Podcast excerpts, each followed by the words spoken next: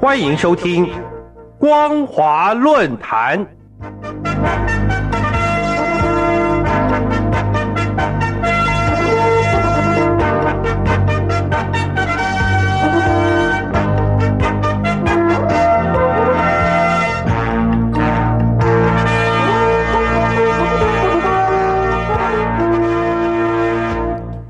众朋友，您好，欢迎收听本节的光华论坛，我是艾格。今天要跟大家讨论的主题是解构二零二一年后疫情中共对台工作认知层面作战。当全球还正面临新冠肺炎疫情的肆虐，中国大陆相对处于后疫情复苏的建设时期。由于两岸关系受到新冠肺炎疫情的影响，人员往来与实体交流大幅紧缩，官方互动与政治对话也全面停摆。然而，大陆传统制造、科技、零售、汽车、医疗等产业，却随着疫情而启动加速转型的开关，并连接国际产业的供需链，从而不仅持续成为大陆经济社会发展的重要驱动力，同时也作为疫情后中共推进两岸互动的新兴动力。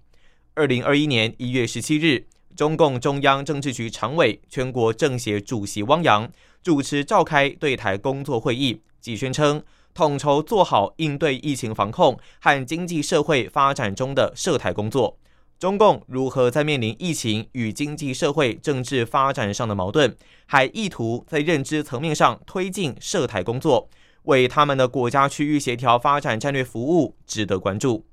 去年一月十九日，中共中央召开对台工作会议，汪洋强调对台统战工作的方针。他指出，要以习近平新时代中国特色社会主义思想为指导，学生悟透习近平总书记关于对台工作的重要论述，坚定不移贯彻和平统一、一国两制的方针。各地区各部门深入学习领会习近平总书记在告台湾同胞书发表四十周年纪念会上的重要讲话精神，而具体政策则包括要坚持一个中国原则。坚决反对和遏制任何形式的台独分裂活动，要精准施策，提高会台利民政策举措的时效，完善促进两岸交流合作，深化两岸融合发展和保障台湾同胞福祉的制度安排及政策措施。要大力推动两岸的青年交流，为台湾青年来大陆学习、实习、创业、就业创造更好的条件。由此概括来看。中共对台的统战工作，不仅更加趋向于习近平中央集权式的领导，更在经贸领域上强化政治认知层面作战，包括了要求各地区各部门在思想行动与政治高度上，随时与党中央保持高度一致。再来是中共中央必须加强党对台统战工作的集中统一领导与统筹协调资源力量，并转移内部矛盾或政治安全威胁。最后，利用台湾的官民朝野矛盾，施行软硬兼施的两手策略，进而对台湾凸显中共在政治跟制度上的优势。这样突兀又冲突的概念，其实对中共党人而言，正是他们所谓的辩证唯物主义战略性思维的应用，也就是始终以辩证法与矛盾论作为认识事物发展规律的角度，并运用在处理对外行动与涉台工作上。